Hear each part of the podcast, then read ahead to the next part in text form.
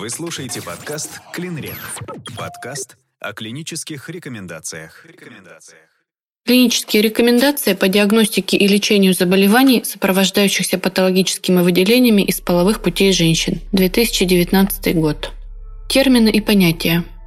Микроэкосистема влагалища – это уникальная многовидовая полузакрытая система, соответствующая микробиоцинозу, ограниченному эпителиальным покровом влагалища и вагинальной поверхностью шейки матки. Сообщается с одной стороны посредством цервикального канала с полостью матки, с противоположной стороны через интроитус с внешней средой состоит из эпителиальной оболочки влагалища и шейки матки, влагалищной жидкости, разнообразного сообщества микроорганизмов. Характеризуется определенными биологическими, биофизическими и биохимическими параметрами. Микроциноз влагалища – это экологически и пространственно обособленная часть микробиосноза человека, состоящая из микроорганизмов нескольких генетически близких подтипов, связанных между собой общими требованиями к среде обитания, нередко в значительной степени создаваемой самой совокупностью микроорганизмов, составляющих микробиоциноз обладает сбалансированной средой обитания и способностью к саморегулированию. Микробиоциноз влагалища – это динамическая система, компоненты которой взаимосвязаны. Влагалищная жидкость – это жидкая часть вагинального биотопа, представляющая собой определенную нестерильную биологическую жидкость, которая состоит из транссудата, жидкости из фаллопиевых труб и полости матки, цервикальной слизи. Влагалищная жидкость содержит слущенные клетки вагинального эпителия, некоторые форменные элементы крови, микроорганизмы. В некоторых случаях во влагалищную жидкость могут попадать капли мочи, секрет скиновых и бартолиновых желез. Микробиота влагалища – это эволюционно сформированная совокупность микроорганизмов, обитающих во влагалище в нормальных физиологических условиях у здоровой женщины, примерно постоянно для женщин одного возраста.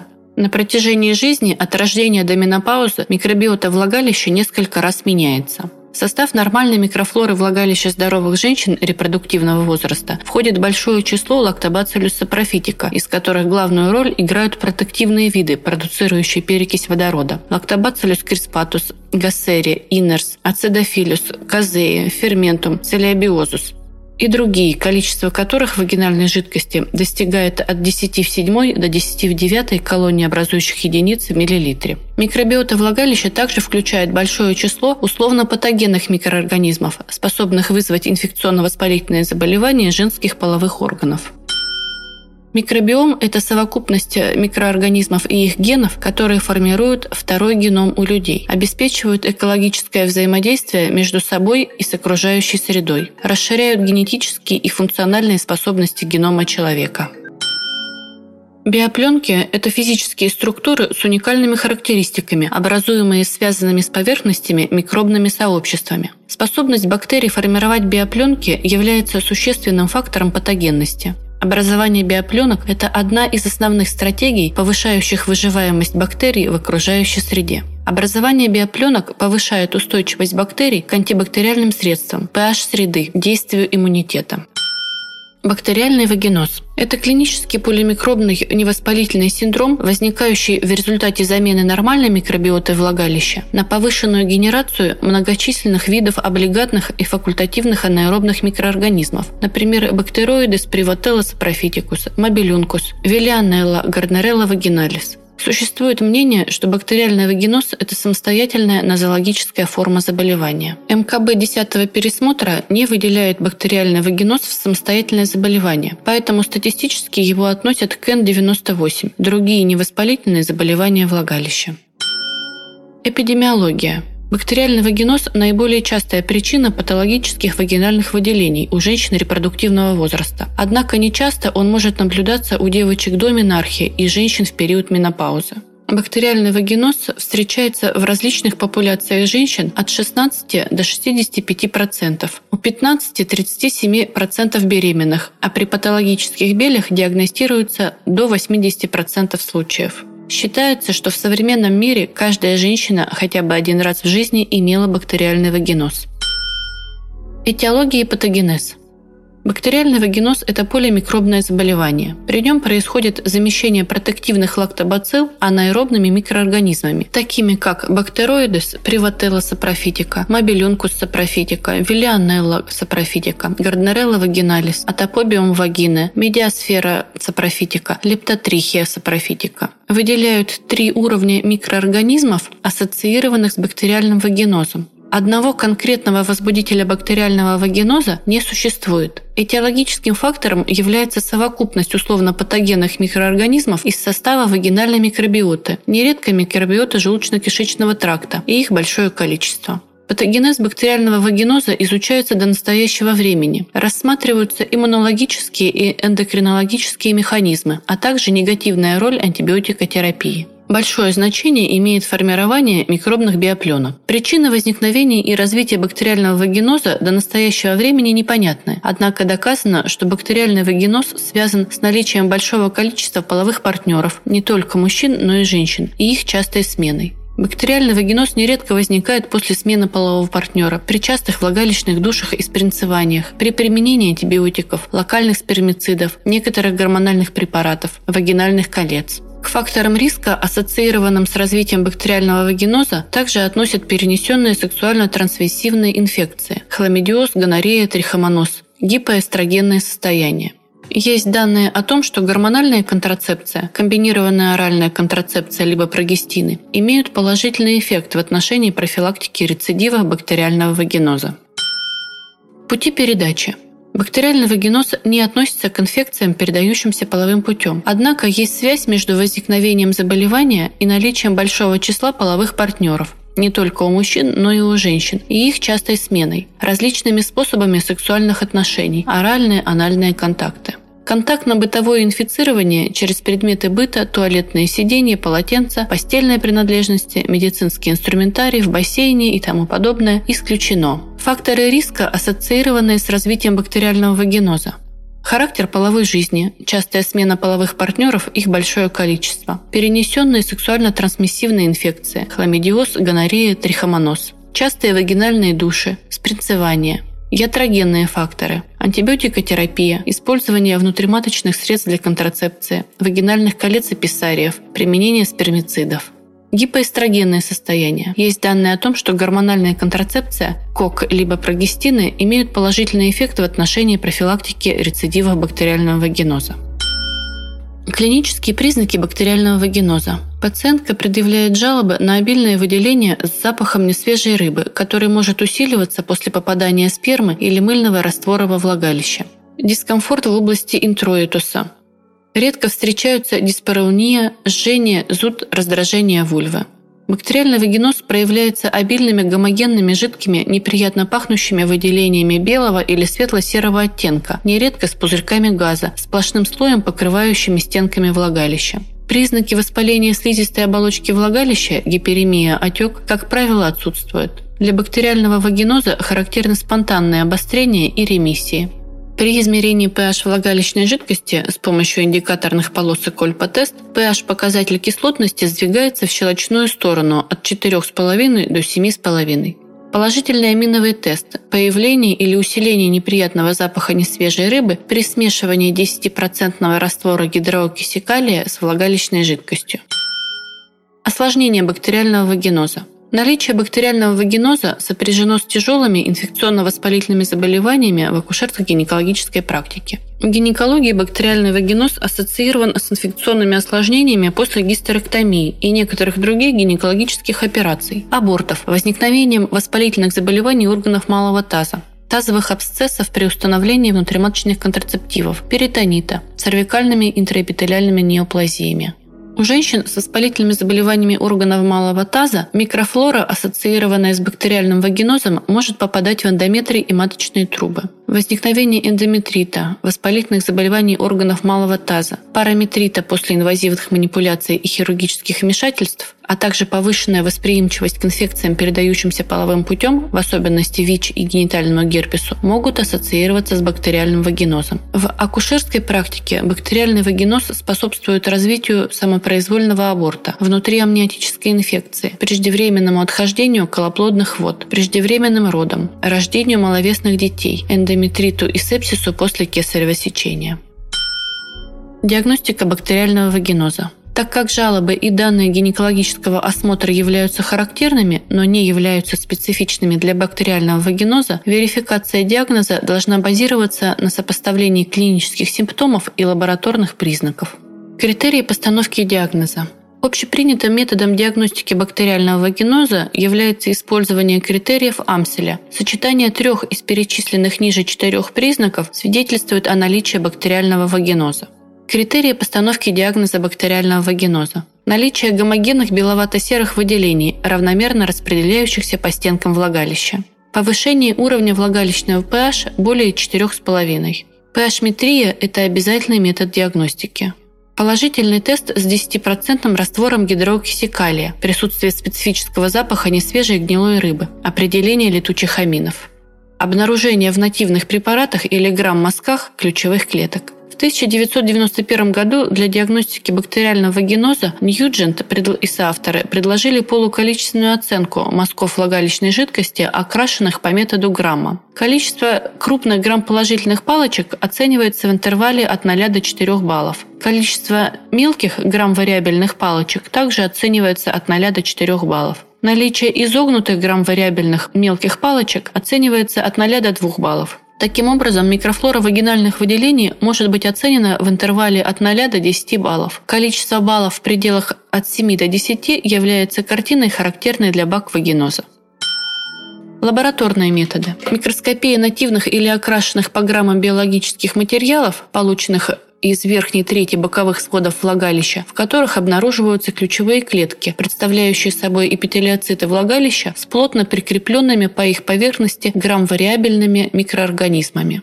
Культуральные исследования не рекомендуются ввиду низкой специфичности. В настоящее время исследования микробиота естественных полостей организма человека в норме содержащих многочисленные виды микроорганизмов, например, влагалище, желудочно-кишечный тракт, кожа, все еще малоинформативно.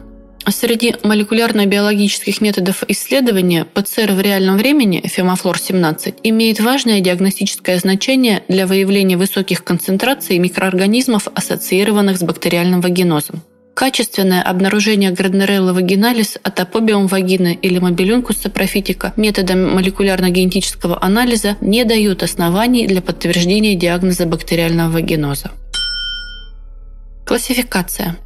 В 1995 году была предложена классификация микроскопических характеристик четырех типов вагинального биотопа. Данная классификация была разработана с учетом действующих на конец XX века достижений клинической микробиологии, и заменила э, классификации о четырех степенях частоты влагалища и о шести картинах влагалищного микробиоциноза. Эти классификации в настоящее время малоинформативны и имеют лишь историческое значение. Выделяют четыре типа вагинального биотопа. Нормоценоз характеризуется доминированием лактобацилл, отсутствием грамотрицательной микрофлоры, бластоспор, псевдогифов, наличием единичных лейкоцитов и чистых эпителиальных клеток. Подобная картина отражает типичное состояние нормального биотопа влагалища. Промежуточный тип биоциноза влагалища характеризуется умеренным или незначительным количеством лактобацилл, наличием грамм-положительных коков, грамм-отрицательных палочек. Обнаруживаются лейкоциты, моноциты, макрофаги, эпителиальные клетки. Является пограничным типом, часто наблюдается у здоровых женщин, редко сопровождается субъективными жалобами и клиническими проявлениями. Дисбиоз влагалища выражается в незначительном количестве или полном отсутствии лактобацилл, обильной полиморфной граммотрицательной и грамположительной палочковой и коковой микрофлоре, наличием ключевых клеток, вариабельном количестве лейкоцитов, отсутствии или незавершенности фагоцитоза, соответствует микробиологической картине бактериального вагиноза. Вагинит – полимикробная картина мазка, большое количество лейкоцитов, макрофагов, эпителиальных клеток. Наличие выраженного фагоцитоза соответствует неспецифическому аэробному вагиниту. При обнаружении возбудителей специфических инфекций – гонококков, хламидий, трихомонад, микоплазмы гениталиум, а также псевдогифов и бластоспор, характерных для грибковой инфекции, устанавливается соответствующий этиологический диагноз. При наличии воспалительной реакции в отсутствии этих микроорганизмов полимикробной картине мазка вагинит считают неспецифическим. Предложенная классификация сочетает микробиологическую интерпретацию влагалищного мазка, характеристику клинической картины и соответствующую конкретную нозологическую форму, а потому является определяющим заключением к принятию врачом решения о лечении. В то же время представляется, что эта классификация отражает современный уровень знаний и интерпретацию как микробиологических, так и клинических данных. Возможно, через какой-то отрезок времени при получении новых данных будут внесены коррективы и предложены новые подходы в трактовке микробиоциноза влагалища. Необходимость скрининга. При отсутствии жалоб и симптомов бактериальный вагиноз обязательно следует выявлять у беременных, имеющих в анамнезе два эпизода или более замершей или несостоявшейся беременности, преждевременные роды либо поздние выкидыши, перед оперативным вмешательством на органов малого таза, в том числе медицинским абортом, а также перед введением внутриматочных средств или другими внутриматочными манипуляциями. Показания к лечению бактериального вагиноза. Нуждаются в лечении все женщины с симптомами бактериального вагиноза при наличии лабораторно подтвержденного диагноза, а также женщины без симптомов в следующих случаях. При риске невынашивания беременности, в анамнезе преждевременные роды либо поздние выкидыши, перед введением внутриматочных средств, перед оперативным вмешательством на органах малого таза, в том числе медицинским абортом. Все беременные, имеющие в анамнезе самопроизвольные выкидыши, замершие беременности, преждевременные роды либо поздние выкидыши с pH более 4,5, положительным аминотестом и положительным результатом микроскопии, ключевые клетки биопленки, независимо от наличия симптомов. Лечение не показано мужчинам, являющимся половыми партнерами женщин с бактериальным вагинозом в отсутствие у них симптомов. Целью лечения является устранение симптомов заболевания и проявление инфекции, а также профилактика инфекционно-воспалительных заболеваний после гинекологических операций и родов. Потенциальным преимуществом лечения бактериального вагиноза является снижение риска осложнения абортов, гистерэктомии, послеродового эндометрита, а также уменьшение риска развития инфекций, передающихся половым путем, включая ВИЧ. Результаты многочисленных исследований свидетельствуют о том, что лечение бактериального вагиноза снижает повышенный риск преждевременных родов у беременных, особенно с преждевременными родами в анамнезе. Именно поэтому врачам следует активно выявлять и лечить беременных с высоким риском бессимптомного течения бактериального вагиноза. Итоги рандомизированных контролируемых исследований свидетельствуют, что лечение бактериального вагиноза существенно снижает количество воспалительных заболеваний органов малого таза после абортов, Результаты трех исследований, спланированных для оценки эффективности применения противоанаэробной антибиотикотерапии как общей профилактики перед проведением абортов, и семи исследований по профилактике у женщин перед гистерэктомией свидетельствуют о существенном уменьшении числа послеоперационных осложнений.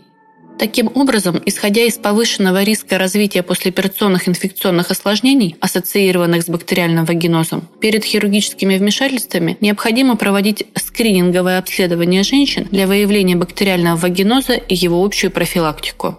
Учитывая многочисленный клинический опыт отечественных и зарубежных врачей, в России за основу принимается двухэтапный способ лечения бактериального вагиноза, разработанный и внедренный в клиническую практику с 1987 года.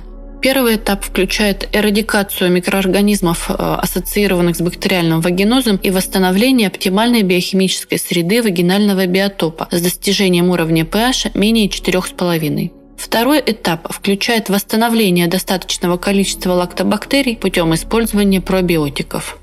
Пациенты должны избегать употребления алкоголя в течение 24 часов после приема метронидозола и в течение 72 часов после приема тинидозола из-за риска антабусных реакций. При непереносимости перорального метронидозола его интравагинальное применение также противопоказано. В соответствии с рекомендациями CDC 2015 года, лечение бактериального вагиноза проводится одноэтапно метронидозолом внутрь, или интравагинально, или клиндомицином интравагинально. Альтернативные схемы лечения бактериального вагиноза включают несколько режимов применения тинидозола внутрь, а также клиндомицина внутрь или интравагинально. Следует учесть, что клиндомицин-крем имеет масляную основу, поэтому может снижать эффективность латексных презервативов и диафрагм. Клиндомицин не должен использоваться во второй половине беременности. Рецидивы бактериального вагиноза после одноэтапного лечения возникают у 30% больных и еще у 50% в течение одного года. Антисептики и кислоты в лечении бактериального вагиноза. Антисептики и кислоты не входят в зарубежные клинические рекомендации из-за небольшого клинического опыта и малочисленности научных публикаций. Напротив, в нашей стране имеется достаточная доказательная база по применению хлоргексидина и некоторых других антисептиков в качестве альтернативной антибиотикам терапии бактериального вагиноза на первом этапе. Согласно данным метаанализа, два рандомизированных клинических исследования подтвердили сопоставимую эффективность хлоргексидина по сравнению с метронидозолом.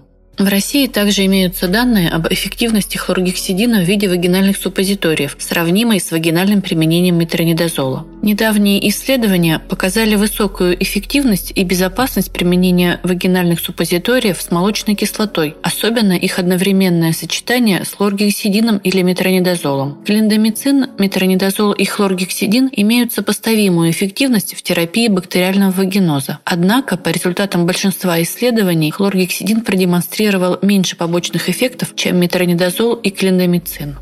Недавними многоцентровыми рандомизированными клиническими исследованиями было показано эффективное лечение бактериального вагиноза вагинальными суппозиториями, содержащими 100 мг молочной кислоты в качестве монотерапии или в комбинации с хлоргексидином или метронидозолом. Кроме того, в исследованиях инвитро было доказано, что комбинация молочной кислоты и лактобациллюс казеи рамнозус дедерлейни способствует устранению биопленок условно-патогенных микроорганизмов и усиливает образование биопленок лактобактериями контролируемых исследований других антисептиков деквалиния хлорида, повидон йода для сравнения их эффективности и безопасности с плацебо или стандартной терапией метронидозолом или клиндомицином не проводилось, поэтому они не могут рекомендоваться для лечения и профилактики бактериального вагиноза.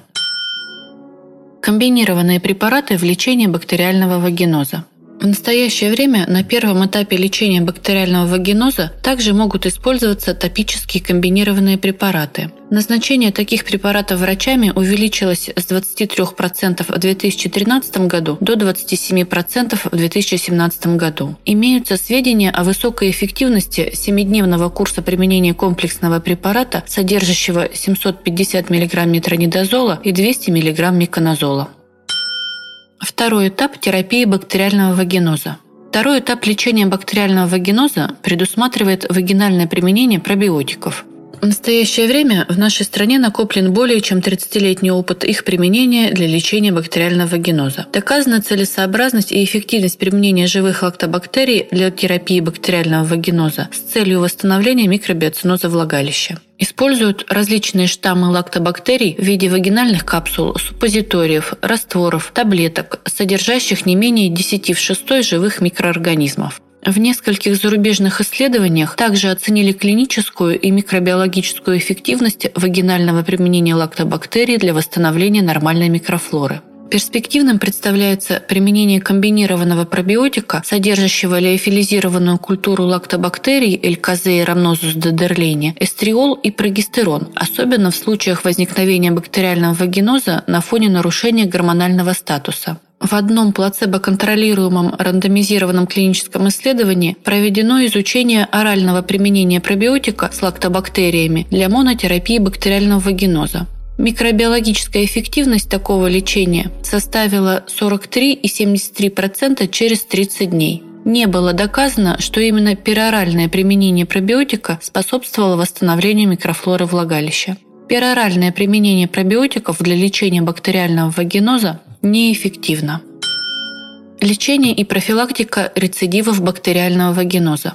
При одноэтапной монотерапии бактериального вагиноза у большей части пациенток до 50% развивается рецидив заболевания через 3-12 месяцев после лечения, вне зависимости от выбора препаратов. В случае частых рецидивов бактериального вагиноза оптимального режима терапии в настоящее время нет. Во время лечения рецидивов бактериального вагиноза необходимо назначать схему терапии, отличающуюся от ранее проведенной. В качестве профилактики рецидивов может быть предложен метронидозол гель интравагинально два раза в неделю в течение 4-6 месяцев или клиндомицин. В одном плацебо-контролируемом рандомизированном исследовании проведено изучение эффективности приема метронидозола интравагинально один раз в неделю. Было показано, что такая схема эффективно снижает вероятность развития повторного эпизода бактериального вагиноза. Рецидивы отсутствовали у 70% пациенток в исследуемой группе и у 30% в контрольной группе. Однако после прекращения поддерживающей терапии метронидозолом только у 35% женщин не наблюдалось развития рецидивов в течение последующих трех месяцев по сравнению с 20% в контрольной группе. Кроме того, у пациенток, принимавших метронидозол интравагинально, чаще, чем в контрольной группе, обнаруживали вульвовагинальный кандидоз. Профилактика рецидивов при хроническом течении бактериального вагиноза позволяет снизить их частоту, но не может гарантировать отсутствие эпизодов бактериального вагиноза при отмене лечения. Рецидивирующее течение бактериального вагиноза может быть также связано с присутствием во влагалище некультивируемых или трудно культивируемых, устойчивых к метронидозолу или другим антибактериальным препаратам микроорганизмов, например, атопобиум вагины, Атопобиум вагины методом ПЦР обнаруживается у 70% больных бактериальным вагинозом. Атопобиум вагины может встречаться в составе нормальной микрофлоры влагалища в небольшом количестве, однако при увеличении более 10 в пятой эти микроорганизмы служат маркером неблагополучия вагинального биотопа, а также диагностическим критерием бактериального вагиноза, особенно при обнаружении вместе с Гарднерелла вагиналис. Так у пациенток с рецидивирующим бактериальным вагинозом атопобиум вагины обнаруживали в 100% случаев. При этом ни у одной из женщин контрольной группы эти микроорганизмы не обнаруживались. Имеются данные об эффективности нефурателла в комбинации с метронидозолом в терапии бактериального вагиноза, ассоциированного с атопобиум вагины.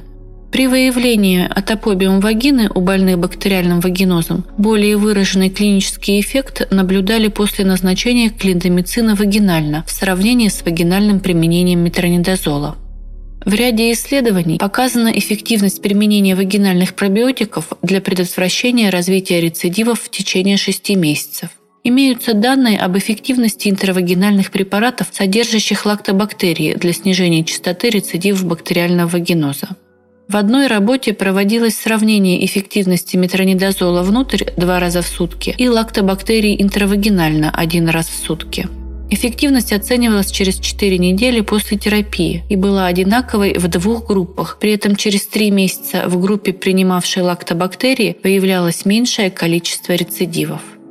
Существует несколько исследований, оценивающих эффективность вагинального геля с молочной кислотой. В одном нерандомизированном, неконтролируемом исследовании, проведенном на 49 женщинах со средним количеством обострений бактериального вагиноза за один год 4,4, было показано, что такой гель снижал количество обострений до 0,6. Кроме того, в одном рандомизированном исследовании гель с молочной кислотой обладал такой же эффективностью, как и гель с метронидозолом. Беременность. Лечение рекомендуется проводить всем беременным с симптомами бактериального вагиноза. Настоящее время является доказанным факт уменьшения частоты преждевременного разрыва плодных оболочек, преждевременных родов, внутриамниотической инфекции и послеродового эндометрита при лечении бактериального вагиноза у беременных. Два исследования показали эффективность лечения бактериального вагиноза метронидозолом во время беременности в режиме по 250 мг три раза в день. Также может использоваться метронидозол по 500 мг два раза в день.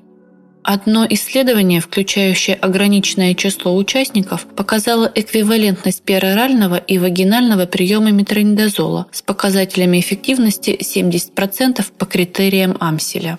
Другое исследование продемонстрировало 85% эффективность лечения оральным клиндомицином по критерию микроскопии мазков по грамму. Многочисленные исследования и метаанализ не установили взаимосвязь между использованием метронидозола во время беременности и тератогенными или мутагенными осложнениями у новорожденных. Более ранние исследования указывали на возможную взаимосвязь между использованием вагинального клиндомицина во время беременности и неблагоприятными результатами для новорожденного. Современные данные демонстрируют, что это лечение безопасно для беременных. Для беременных могут быть рекомендованы такие же препараты и их режимы, как и для небеременных. В России метронидозол и клиндамицин разрешены только со второго триместра беременности. Лечение бактериального вагиноза во время беременности может уменьшить частоту неблагоприятных исходов беременности, преждевременного разрыва плодных оболочек, преждевременных родов, внутриамниотической инфекции, послеродового эндометрита. Однако в одном метаанализе указывается, что никакая антибиотикотерапия не предотвращала ранние или поздние преждевременные роды у женщин с симптомным или бессимптомным бактериальным вагинозом. В то же время в одном исследовании оральная терапия бактериального вагиноза снижала риск системной ошибки, а в двух других исследованиях такая терапия уменьшила неблагоприятные результаты у новорожденных. Лечение бессимптомного бактериального вагиноза у беременных с высоким риском преждевременных родов было оценено несколькими исследованиями, которые по своим результатам оказались разноречивыми. В семи исследованиях были оценены результаты лечения бактериального вагиноза у женщин с высоким акушерским риском. Во всех работах указывается, что бактериальный вагиноз во время беременности вредит здоровью. В двух исследованиях не обнаружили положительного эффекта при лечении бактериального вагиноза, а в четырех, напротив, обнаружили эффективность лечения бактериального вагиноза у беременных. Нет убедительных данных относительно того, уменьшает ли лечение бессимптомного бактериального вагиноза среди беременных женщин с низким риском преждевременных родов неблагоприятные результаты исхода беременности. Одно исследование продемонстрировало 40% сокращение преждевременных родов среди женщин, использовавших оральный клиндамицин в сроке с 13 по 22 неделю беременности. В то же время несколько дополнительных исследований показали, что вагинальное применение клиндамицина в середине беременности не уменьшает вероятность преждевременных родов. В трех из этих исследований отмечено, что применяемый вагинальный клиндамицин в период с 16 по 32 неделю беременности был связан с увеличением неблагоприятных событий, таких как низкая масса тела при рождении и инфекцию новорожденных. Врачи должны быть осведомлены, что внутривлагалищное применение крема клиндамицина во второй половине беременности может быть связано с неблагоприятными результатами. Поэтому доказательств недостаточно, чтобы рекомендовать стандартное лечение бактериального вагиноза у бессимптомных беременных с высоким или низким риском преждевременных родов для их профилактики. Клинические испытания по применению метронидозола во время беременности относятся к категории «Б», Исследования на животных не показали тератогенного влияния на плод, но контролируемых исследований на беременных женщинах не проводилось. Несмотря на трансплацентарный переход метронидозола, нет никаких доказательств тератогенных или мутагенных эффектов у младенцев. Современные данные свидетельствуют о низком риске терапии метронидозолом во время беременности. Метронидозол проникает в грудное молоко. При оральном назначении метронидозола матери в молоке концентрация препарата меньше, чем в плазме крови. При лечении кормящих женщин метринидозолом однократной дозой 2 грамма не следует прикладывать ребенка к груди во время всего курса лечения и в течение 24 часов после окончания терапии. Более низкие дозы создают более низкую концентрацию в грудном молоке и считаются совместимыми с кормлением грудью. В связи с этим препарат может использоваться на любых сроках беременности и во время лактации, но при этом следует избегать высоких доз метронидозола. Такой подход снижает воздействие метронидозола на ребенка. Клинические исследования по применению тинидозола во время беременности относятся к категории С. Исследования на животных показали наличие тератогенного влияния на плод, но контролируемых исследований на беременных женщинах не проводилось.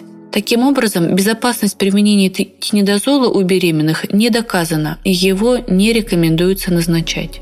В России и за рубежом были опубликованы результаты эффективного лечения бактериального вагиноза молочной кислотой у беременных во втором и третьем триместрах беременности.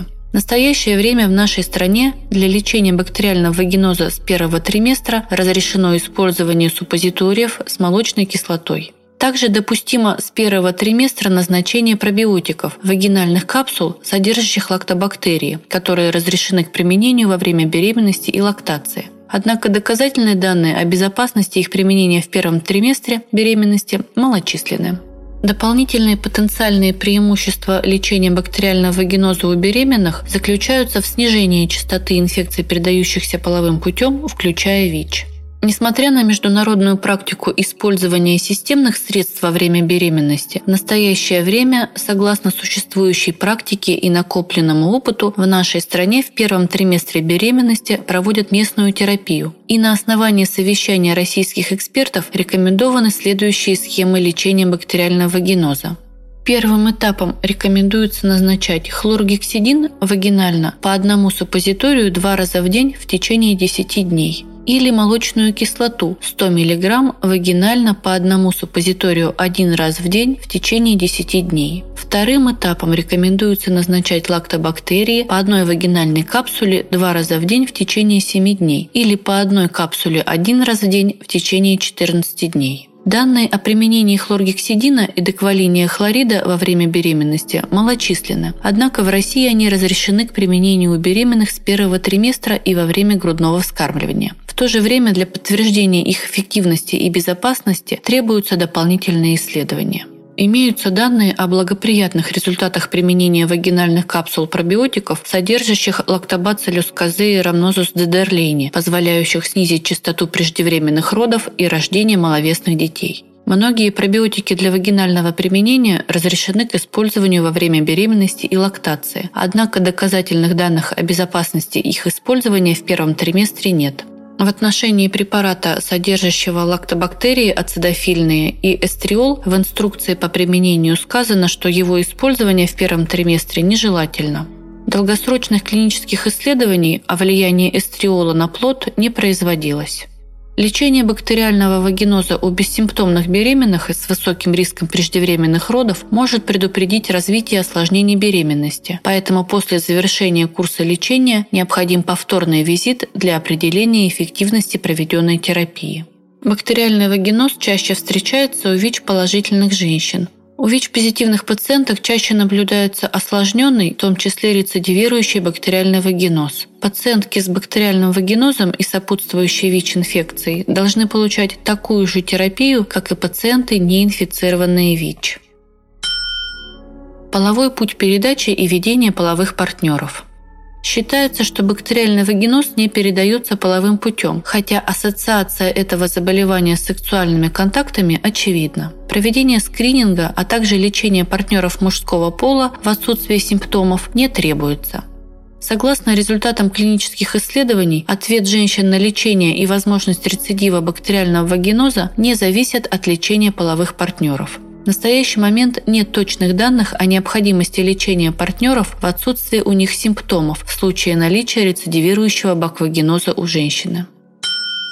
При устранении симптомов контроль излеченности следует провести в срок от 14 дней до месяца после окончания лечения. В отсутствие рецидивов наблюдение не рекомендовано.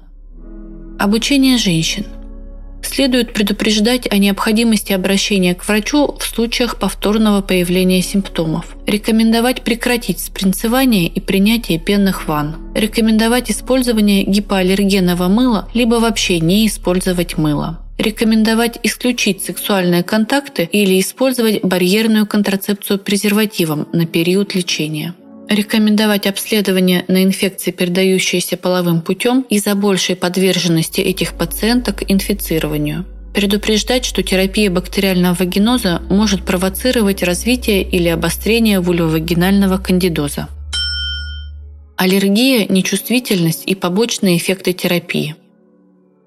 Интравагинальное применение крема клиндамицина предпочтительно в случаях аллергии или непереносимости метронидозола или тинидозола. Больным с аллергией на принятый внутрь метронидозол не следует назначать этот препарат и вагинально. Вульвовагинальный кандидоз.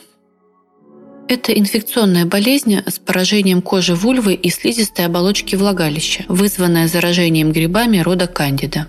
У женщин эта болезнь характеризуется генитальным зудом, жжением или выделениями из влагалища. У мужчин данное заболевание характеризуется зудящими высыпаниями на половом члене. Передача происходит эндогенным распространением или половым путем. Код по МКБ B37 – кандидоз. B37.3 – кандидоз вульвы и вагины. B37.4 – кандидоз других урогенитальных локализаций. N77.1 – вагинит, вульвит и вульвовагинит при инфекционных и паразитарных болезнях. N76.0 – острый вагинит. N73.3 – подострый и хронический вагинит. Эпидемиология. 75% женщин репродуктивного возраста переносят один эпизод неосложненного вулевагинального кандидоза. 40-45% отмечают два эпизода заболевания и более. У 10-20% кандидоз имеет осложненное, часто рецидивирующее течение, требующее специальных диагностических и терапевтических мероприятий. Частота вулевагинального кандидоза у больных с эндокринопатиями составляет 30%, у беременных 30-35%, у ВИЧ-инфицированных до 40%. На долю неосложненного вулевагинального кандидоза приходится до 90% случаев – на долю рецидивирующего вулевагинального кандидоза 10-20%. Грибы рода кандида чаще всего локализуются на слизистой оболочке влагалища и кожи вульвы. Клинические проявления инфекции отсутствуют при количественных значениях грибов менее 10 в пятой колонии образующих единиц на миллилитр. Этиология. Кандидоз – это инфекционно-воспалительный процесс, протекающий с участием грибов кандида сапрофитика. Доминирующий возбудитель – кандида альбиканс. На его долю приходится до 90% случаев вулеовагинального кандидоза. Другие виды встречаются в 8-20% случаев при следующих ситуациях. При рецидивирующем течении кандида инфекции у пациентов с сахарным диабетом, у ВИЧ-инфицированных и женщин в постменопаузе. К видам non albicans относятся Candida glabrata, Candida tropicalis, Candida cruzei, Candida parapsilosis и другие виды. Морфология грибов-возбудителей. Кандида сапрофитика – это одноклеточные эукариоты размером от 8 до 20 микрометров в длину и 6-10 микрометров в ширину.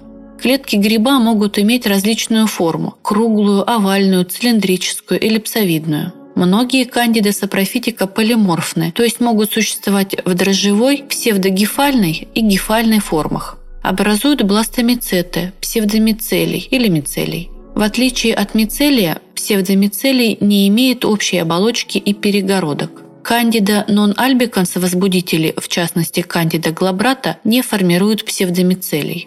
ГИФы обнаруживают в образцах влагалищной ткани женщин с клиническими проявлениями вульвовагинального кандидоза. Кандида сапрофитика – это условные патогены, факультативные анаэробы. Им свойственен тропизм к тканям, богатым гликогеном, какой является слизистая оболочка влагалища. Пути передачи вульвовагинального кандидоза – у взрослых, согласно современным данным, вульвовагинальный кандидоз не передается половым путем и не относится к инфекциям, передающимся половым путем, что не исключает возможности возникновения кандидозного баланопастита у мужчин, половых партнеров женщин с вульвовагинальным кандидозом. В рабочей версии МКБ-11 сообщается, что вулеовагинальный кандидоз распространяется эндогенно, но также может передаваться половым путем. У доношенных новорожденных инвазивный кандидоз возникает очень редко. В зависимости от времени инфицирования выделяют врожденный и приобретенный. Врожденный кандидоз – это результат трансплацентарного или вертикального инфицирования плода. Его диагностируют с первых часов до шестых суток. Клинически врожденные и приобретенные кандидозы могут проявляться как поражение кожи и слизистых оболочек и как инвазивный кандидоз, кандидемия и острый диссеминированный кандидоз. Кандидоз кожи и слизистых обычно диагностируют с 6 до 14 дня с частотой 6-8%. Интернатальное инфицирование особенно опасно для новорожденных с низкой массой тела при рождении и сроком гестации менее 32 недели. Возможно экзогенное инфицирование новорожденных от рук матери, персонала в роддоме, с объектов окружающей среды. Факторы риска вулевагинального кандидоза.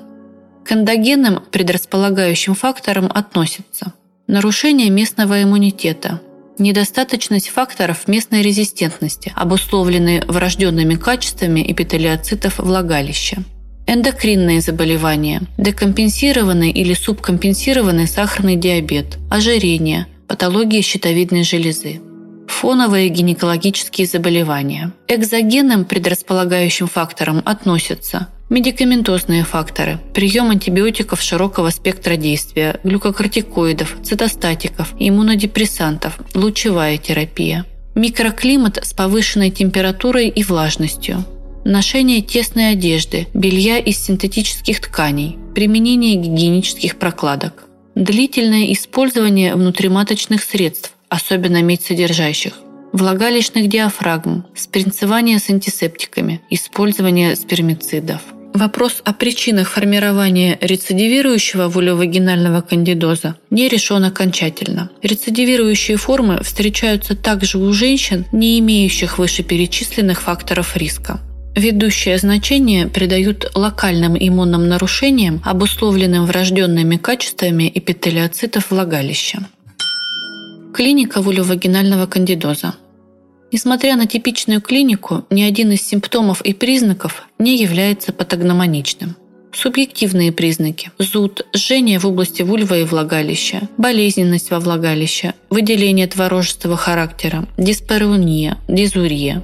Объективные признаки – отечность, гиперемия слизистой оболочки, наличие беловатых налетов, легко снимаемых тампоном, при тяжелом вульвовагинальном кандидозе трещины кожных покровов и слизистой в области вульвы, задней спайки и перианальной области. При рецидивирующем вульвовагинальном кандидозе могут наблюдаться сухость, атрофия, лихинификация в области поражения, скудные беловатые выделения из влагалища. Осложнение вульвовагинального кандидоза. На фоне вульвовагинального кандидоза возрастает частота развития осложнений течения беременности, увеличивается риск анте- и интранатального инфицирования плода, Кандидоз плода может привести к его внутриутробной гибели и преждевременным родам. У новорожденных кандидоз может протекать в виде локализованной инфекции – конъюнктивит, амфолит, поражение ротовой полости, гортани, легких, кожи и диссеминированного поражения, развившегося в результате кандидемии и острого диссеминированного кандидоза. Диагностика – Женщинам без клинических симптомов не следует проводить обследование на кандида сапрофитика. Во всех случаях верификация диагноза должна базироваться на сочетании клинической симптоматики и данных лабораторного обследования. Для исследования с целью обнаружения дрожжеподобных грибов используют материал путем забора отделяемого с верхней боковой стенки влагалища. Для микроскопического исследования окрашенных вагинальных мазков берут с помощью универсального гинекологического зонда в объеме 10 микролитров и тонким слоем распределяют на предметном стекле. Для получения материала с целью культурального и молекулярно-биологического исследования пользуются ватным или докроновым тампоном. В случае культурального исследования его помещают в стерильную транспортную пробирку – а в случае молекулярно-биологического исследования в пробирку типа Эппендорф, содержащую специальную транспортную среду. Время между отбором проб материала и лабораторным исследованием должно быть минимальным. При проведении прямой микроскопии нативного препарата необходимо доставить материал в лабораторию в течение нескольких минут. При необходимости хранения материала более 24 часов после высушивания каждый образец отдельно фиксируют 96% этиловым спиртом в течение трех минут. После взятия материала для культурального исследования его следует доставить в лабораторию в течение двух часов. Для молекулярно-биологического исследования материал можно хранить в течение 24 часов в холодильнике при температуре 2,6 градусов Цельсия. Лабораторные методы. Световая микроскопия нативных мазков или микроскопия мазков, окрашенных по грамму. Обнаруживают дрожжевые почкующиеся клетки псевдомицелий. Культуральное исследование – это посев на селективную питательную среду сабуро. Молекулярно-биологические методы, направленные на обнаружение специфических фрагментов ДНК или РНК кандидосапрофитика. При неосложненном вульвовагинальном кандидозе диагноз может быть подтвержден при положительной микроскопии и результате бактериологического исследования. Критерием диагностики в случае неосложненного вулевагинального кандидоза является клиническая картина в сочетании с положительными результатами микроскопии или результатами бактериологического исследования. Культуральный метод следует проводить при рецидивирующем течении вулевагинального кандидоза для видовой идентификации возбудителя с целью определения тактики лечения. Чувствительность грибов к антимикотикам инвитро не всегда является однозначным показателем терапевтической эффективности. Рутинное определение чувствительности к антимикотикам нецелесообразно. Определение чувствительности показано в случае рецидивирующего течения вулевагинального кандидоза или рефрактерности к антимикотической терапии. Выявление кандида сапрофитика в культуре при отсутствии симптомов заболевания не является показанием для лечения, поскольку у 10-20% женщин имеет место носительство кандида сапрофитика. Молекулярно-биологические методы, направленные на количественное обнаружение специфических фрагментов ДНК или РНК кандида сапрофитика в реальном времени, являются современными и высокоточными. Дифференциальная диагностика. Исключить бактериальные, протозойные, вирусные инфекции, дерматозы, аллергические реакции. Возможно сочетание вулевагинального кандидоза с этими заболеваниями. Классификация. В российской литературе принято выделять две клинические формы вулевагинального кандидоза – острый вулевагинальный кандидоз и рецидивирующий или хронический вулевагинальный кандидоз – Такое деление учитывает фактор частоты эпизодов вулевагинального кандидоза. Диагноз рецидивирующий вулевагинальный кандидоз устанавливается при регистрации четырех обострений в течение 12 месяцев. В классификации, использующейся в настоящее время в рекомендациях США и других стран, выделяют неосложненный и осложненный вулевагинальный кандидоз – Неосложненный кандидоз предполагает впервые выявленный или спорадически менее четырех раз в год возникающий волевагинальный кандидоз с умеренным проявлением вагинита у женщины без сопутствующих факторов риска, сопровождающихся подавлением иммунитета, вызванный кандида альбиканс. Диагноз осложненного волевагинального кандидоза следует предполагать при наличии выраженных объективных симптомов кандидозного волевагинита – эритема, отек, изъязвление, трещины слизистой влагалища и перианальной области, или эпизодов кандидоза более 4 раз в год, или когда возбудитель инфекции – кандида нон-альбиканс, или когда есть факторы риска, ассоциированные со снижением иммунитета – сахарный диабет, терапия цитостатиками, глюкокортикоидами. Примеры формулировки расширенного диагноза. Неосложненный волевагинальный кандидоз. Осложненный кандида альбиканс, рецидивирующий волевагинальный кандидоз. Осложненный волевагинальный кандидоз на фоне сахарного диабета. Терапия.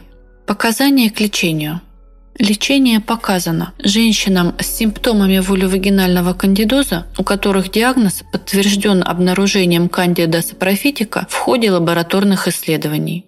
Лечение не показано при обнаружении кандида сапрофитика у женщин без симптомов. Лечение не показано половым партнерам женщин с вулевагинальным кандидозом в отсутствие у этих партнеров симптомов кандидозного баланита или баланопастита. Схема лечения неосложненного вулевагинального кандидоза. Однопроцентный клотримазол крем вагинально в течение 7-14 дней. Двухпроцентный клотримазол крем вагинально в течение 3 дней. Миконазол двухпроцентный крем вагинально ежедневно 7 дней. Миконазол 4% крем вагинально в течение 3 дней. Также для лечения используются вагинальные суппозитории миконазола, мазь теоконазола, бутаконазол 2% крем, терконазол в виде вагинального крема или терконазол в виде вагинальных суппозиториев. Используются оральные препараты флуконазол 150 мг перорально однократно. Эффективность однократной дозы флуконазола 150 мг и местного интравагинального лечения азолами сопоставимы. Полное купирование симптомов в большинстве случаев происходит через 2-3 дня. Эрадикация возбудителей через 4-7 дней. При тяжелых симптомах вулиовагенита следует увеличить длительность терапии, что позволяет улучшить клинический ответ. Терапия топическими азолами может вызывать раздражение вульвы и влагалища, о чем следует помнить при ухудшении или персистенции симптомов на фоне терапии. Следует учитывать, что кремы и суппозитории могут производиться на масляной основе и нарушать плотность латексных презервативов и диафрагм. Осложненный вульвовагинальный кандидоз – в случае тяжелого вульвовагенита с выраженной эритемой вульвы, отеком, изъязвлением, образованием трещин слизистой вульвы и влагалища следует увеличить длительность терапии, что позволяет улучшить клинический эффект, но не влияет на частоту рецидива заболевания. В случае рецидивирующего вулевагинального кандидоза, вызванного кандида сапрофитика чувствительными к азоловым антибиотикам, рекомендована двухэтапная тактика лечения. Вначале следует купировать симптомы обострения и добиться микологической эрадикации. Затем продолжить курс терапии, предотвращающий избыточный рост кандида сапрофитика с целью профилактики рецидивов вулевагинального кандидоза в течение 6 месяцев. Для лечения рецидивирующего вульвагинального кандидоза используют флуконазол 150 мг, три дозы с интервалом 72 часа, или топические азоловые антимикотики в течение 5-14 дней. Поддерживающая терапия в течение 6 месяцев проводится. В качестве первой линии используется флуконазол 150 мг один раз в неделю в течение 6 месяцев. Альтернативный метод – это прием топических азолов в течение 6 месяцев ежедневно, два раза в неделю или еженедельно, в зависимости от дозы действующего вещества в препарате. Диагноз рецидивирующего вульвагинального кандидоза устанавливают при частоте заболевания 4 и более симптомных эпизодов в год – Меньшее число рецидивов за 12 месяцев следует расценивать и лечить как отдельный эпизод волевагинального кандидоза, без курса профилактики рецидивов. При рецидивирующем течении следует исключить и минимизировать воздействие факторов риска, максимальная коррекция фоновой экстрагенитальной и генитальной патологии, оптимизация медикаментозного лечения. Наличие рецидивирующего вульвагинального кандидоза в подавляющем большинстве случаев не связано с резистентностью к антимикотическим препаратам. При рецидивирующем вагинальном кандидозе целесообразно бактериологическое исследование для определения вида возбудителя – кандида альбиканс или кандида нон-альбиканс и чувствительности к антимикотикам для выбора тактики лечения. При обнаружении кандида нон-альбиканс целесообразно местное лечение полиеновыми антимикотическими средствами. Для лечения нон-альбиканс вагинального кандидоза используют вагинальные суппозитории натомицина, нистатин вагинальные суппозитории, борная кислота в виде интравагинальных капсул. Профилактика рецидивов позволяет снизить их частоту, но не гарантирует полного отсутствия эпизодов вульвагинального кандидоза в будущем. Это связано с отсутствием полного представления о патогенетических механизмах рецидивирования вульвагинального кандидоза. Если не проводить поддерживающую терапию при рецидивирующем вульвагинальном кандидозе, рецидив возникает у каждой второй женщины в течение первых трех месяцев. Длительность поддерживающей терапии, по мнению большинства экспертов, на настоящий момент составляет 6 месяцев. Оптимальная продолжительность неизвестна. Если после отмены поддерживающей терапии имело место обострение заболевания, но менее 4 раз в течение 12 месяцев, то лечение рецидива проводится как лечение отдельного эпизода. Если обострение случалось более 4 раз за 12 месяцев, следует возобновить курс поддерживающей терапии. Дерматит или экзема наружных половых органов часто сопутствуют рецидивирующему вулевагинальному кандидозу, либо требуют дифференциальной диагностики как самостоятельное заболевание. При сухости необходимо использовать увлажняющие средства для наружных половых органов и применять заменители мыла. Кандида альбиканс, тропикалис, парапсилозис при вагинальном кандидозе всегда чувствительны к азоловым антимикотикам. Штаммы кандида крузеи резистентны к азолам. Кандида глабрата отличается дозозависимой чувствительностью. 30% штаммов резистентны к флуконазолу.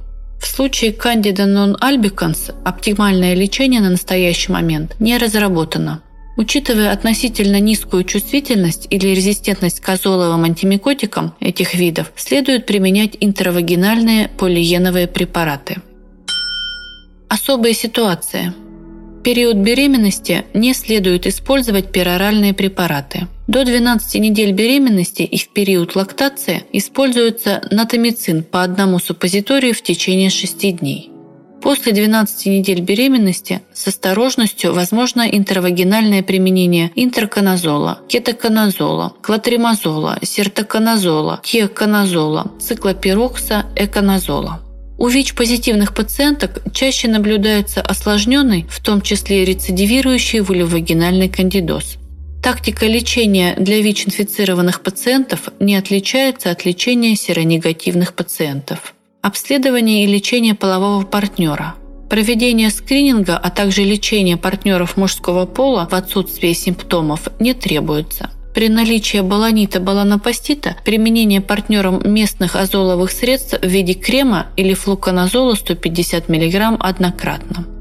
Мероприятия по санации кишечного резервуара грибов кандида сапрофитика для предотвращения рецидивов улевагинального кандидоза являются до сих пор недоказанными и, следовательно, малообоснованными мерами профилактики рецидивов. Санация целесообразна в случае избыточного роста грибов в кишечнике.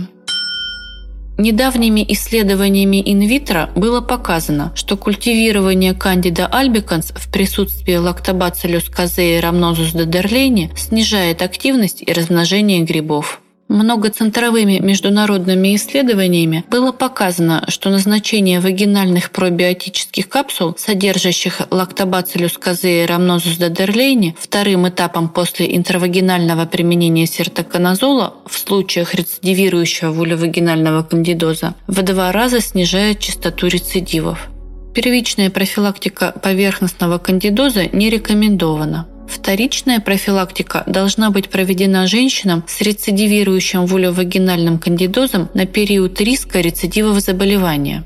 Например, прием антибиотиков, глюкокортикоидов. Профилактика проводится с первого дня антибиотикотерапии. Прием флуконазола 150 мг один раз в неделю. Контроль излеченности и наблюдение. При исчезновении клинических симптомов заболевания Проведение микроскопического или бактериологического исследования не требуется. Инфекцию считают излеченной, если у пациентки нет клинических проявлений. У пациенток с рецидивирующим вулевагинальным кандидозом рекомендован гинекологический осмотр через один месяц после окончания лечения. В случае рецидивирующих и резистентных к стандартной терапии форм вульвагинального кандидоза обязательно необходима видовая идентификация, определение чувствительности к антифунгальным препаратам и исключение сопутствующих состояний, способствующих рецидивирующему вульвагинальному кандидозу. В эфире подкаст «Клинрек».